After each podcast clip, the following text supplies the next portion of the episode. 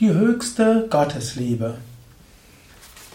Kommentar zum 54. Vers des Bhakti Sutra von Narada. Hariom und herzlich willkommen zum 54. Vers. Die höchste Gottesliebe ist eigenschaftslos. Sie ist frei von allen selbstsüchtigen Wünschen. Sie wird mit jedem Augenblick stärker. Sie ist eine ununterbrochene innere Erfahrung, feiner als das Feinste. Ich will gerade nochmal den 55. Vers auch rezitieren. Wenn ein Mensch diesen Zustand höchster Liebe erlangt, sieht er seinen Geliebten in allem. Überall hört er von ihm. Nur das ist der Gegenstand seines Sprechens und Denkens.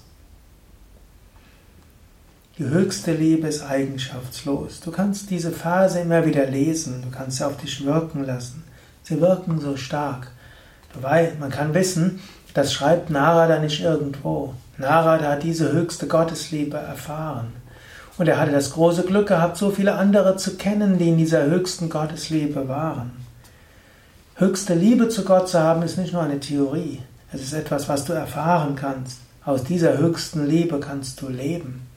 Und du musst noch nicht mal ganz vollkommen sein, um sie wenigstens zu erahnen. ist eine, Swami Shivananda hat mal so gesagt, Gottes Erfahrung ist eine Angelegenheit von Angebot und Nachfrage.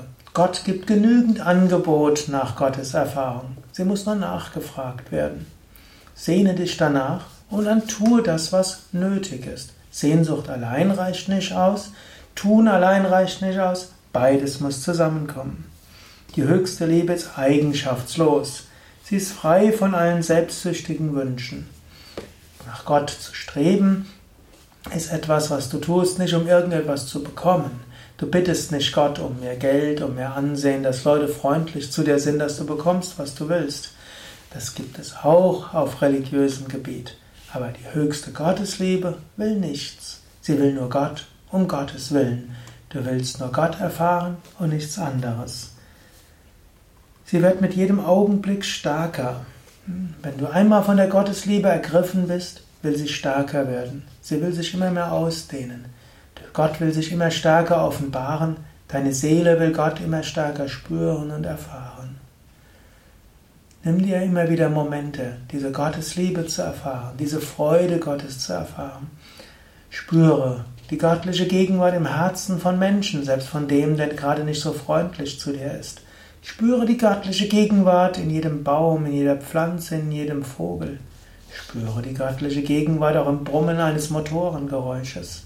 Überall ist Gottes Liebe. Deshalb sagt er auch, sie ist eine ununterbrochene innere Erfahrung. Wirkliche, intensive Gottesliebe wird durch nichts unterbrochen. Sie ist immer da.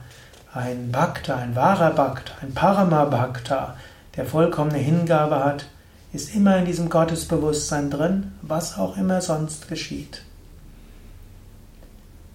Du kannst das auf dich wirken lassen, du kannst darüber nachdenken, du kannst Gott spüren und du kannst dir vornehmen, immer wieder die göttliche Gegenwart zu spüren, zu erfahren, Gottes Liebe zu genießen, sie durch dich hindurch wirken zu lassen, Diener Gottes zu sein. Sie ist feiner als das Feinste.